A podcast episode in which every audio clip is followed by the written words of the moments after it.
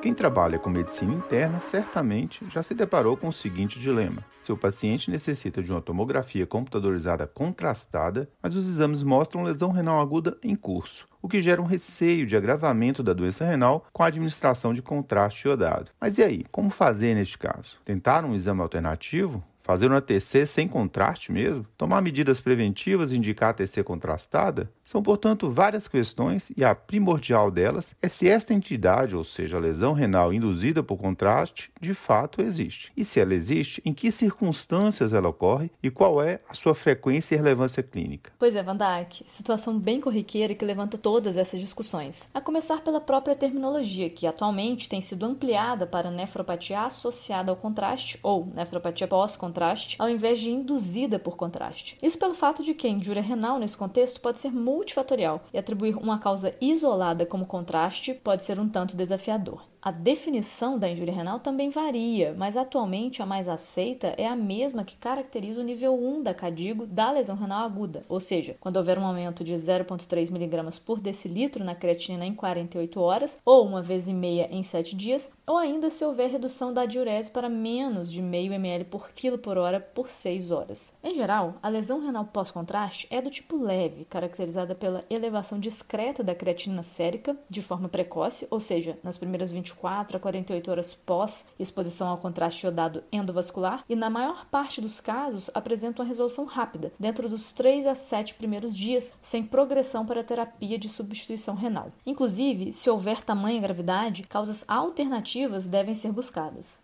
Além disso, a nefropatia associada ao contraste é, na maior parte das vezes, não oligúrica. Mas, caso o volume urinário esteja muito reduzido, essa redução habitualmente se dá de forma imediata à exposição ao contraste e mais frequentemente em pacientes com lesão renal aguda prévia. O exame do sedimento urinário pode se alterar com achados semelhantes ao da necrose tubular aguda, com cilindros granulosos e células epiteliais. Isso ocorre porque a patogênese da lesão renal associada ao contraste assemelha-se à da necrose tubular aguda, a NTA, com isquemia renal mediada por uma hipóxia medular que veio aí associada à hiperviscosidade do contraste. Bom, além disso, apesar de muito lembrado, que é importante já que nos permite atentar para o risco de lesão renal por outros mecanismos também, mas nem todo paciente que é submetido a um exame contrastado irá desenvolver esse tipo de nefropatia. Aliás, o risco era maior no passado quando eram utilizados contrastes hiperosmolares, hoje em desuso. Outros fatores de risco são o volume do contraste administrado, quando maior que 4 ml por quilo, a repetição de um exame contrastado dentro das primeiras 72 horas e o contexto clínico. Por exemplo, o risco é mais alto com a realização de um cateterismo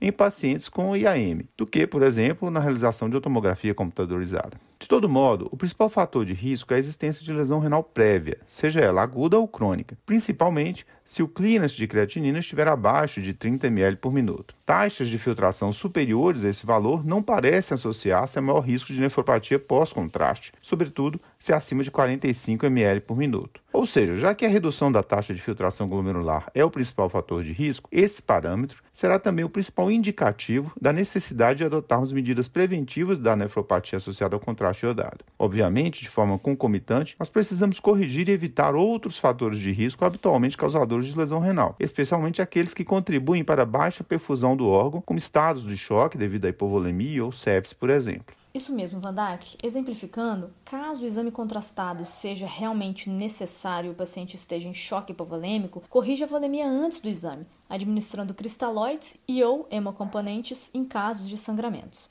Com relação à suspensão de fármacos com potencial nefrotóxico, as recomendações sobre sua retirada pré-contraste são controversas. Indicação maior recai sobre a suspensão da metformina previamente ao exame nas 48 horas subsequentes, se o clearance de creatinina estiver menor que 30 ml por minuto, já que, como mencionamos, a taxa de filtração inferior a esse valor de 30 ml por minuto é a principal indicação de adoção de medidas de prevenção da nefropatia por contraste. Importante aqui também é lembrar que se o clearance estiver muito reduzido no contexto de doença renal crônica dialítica e sem diurese residual, a prevenção não é necessária, já que nesses casos não há função renal a ser preservada. Bom, como medidas de prevenção, podemos lançar mão dos cristalóides, como soro fisiológico ou soluções salinas balanceadas, como Ringer ou Plasma Light. O bicarbonato de sódio em concentrações isosmóticas com plasma também poderia ser empregado como expansor volêmico nesse contexto, mas evidências recentes não identificaram diferenças na taxa de nefropatia por contraste necessidade de hemodiálise ou morte entre soluções salinas e de bicarbonato, o que coloca as soluções salinas como primeira escolha devido ao menor risco de hipernatremia e baixo custo. Outro dado interessante é o de que em diferentes ensaios clínicos a N-acetilcisteína não se mostrou útil na prevenção de lesão renal pós-contraste e suas consequências quando comparada ao placebo, e por isso não é mais indicada nesse contexto.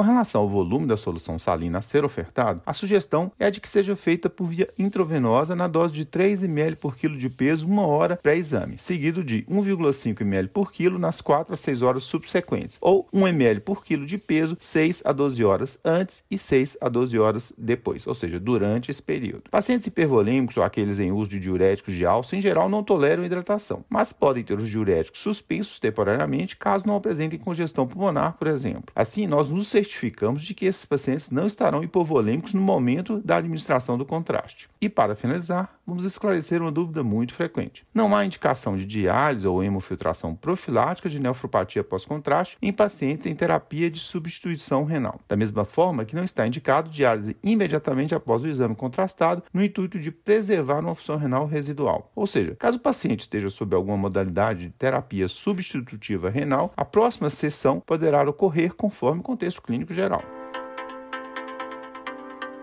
Resumindo então, a nefropatia pós-contraste em geral é leve, com elevação discreta da creatinina nas primeiras 24 a 48 horas da exposição ao contraste. É do tipo não oligúrica e com resolução espontânea após 3 a 7 dias. Não há um exame diagnóstico patognomônico, mas o sedimento urinário reforça a suspeita se as características se assemelharem a uma necrose tubular aguda, como a presença de cilindros granulosos. O principal fator de risco é clearance menor do que 30 ml por minuto. E nesse contexto, caso haja tempo hábil conforme a urgência do exame e se o paciente não estiver hipervolêmico, indica-se solução salina endovenosa na dose de 1 ml por quilo de peso de 6 a 12 horas pré e pós-exame. Outros fatores de risco podem ser considerados, inclusive com o uso de scores preditores validados e disponíveis na internet. Caso esteja em uso de metformina e com este valor de clearance, a medicação deve ser suspensa previamente e por 48 horas pós-exame. Diálise preventiva ou imediatamente após a administração de contraste não adiciona benefício. E lembre-se, caso nesses pacientes de risco seja possível outro exame complementar não contrastado, opte por esse. Com roteiro e edição de Vandac Nobre e Juliana Vieira e produção de Bernardo Levindo, este foi mais um Corrida de Leito, o podcast da Cura Lab. Agradecemos e esperamos tê-lo conosco novamente em breve. Até a próxima semana.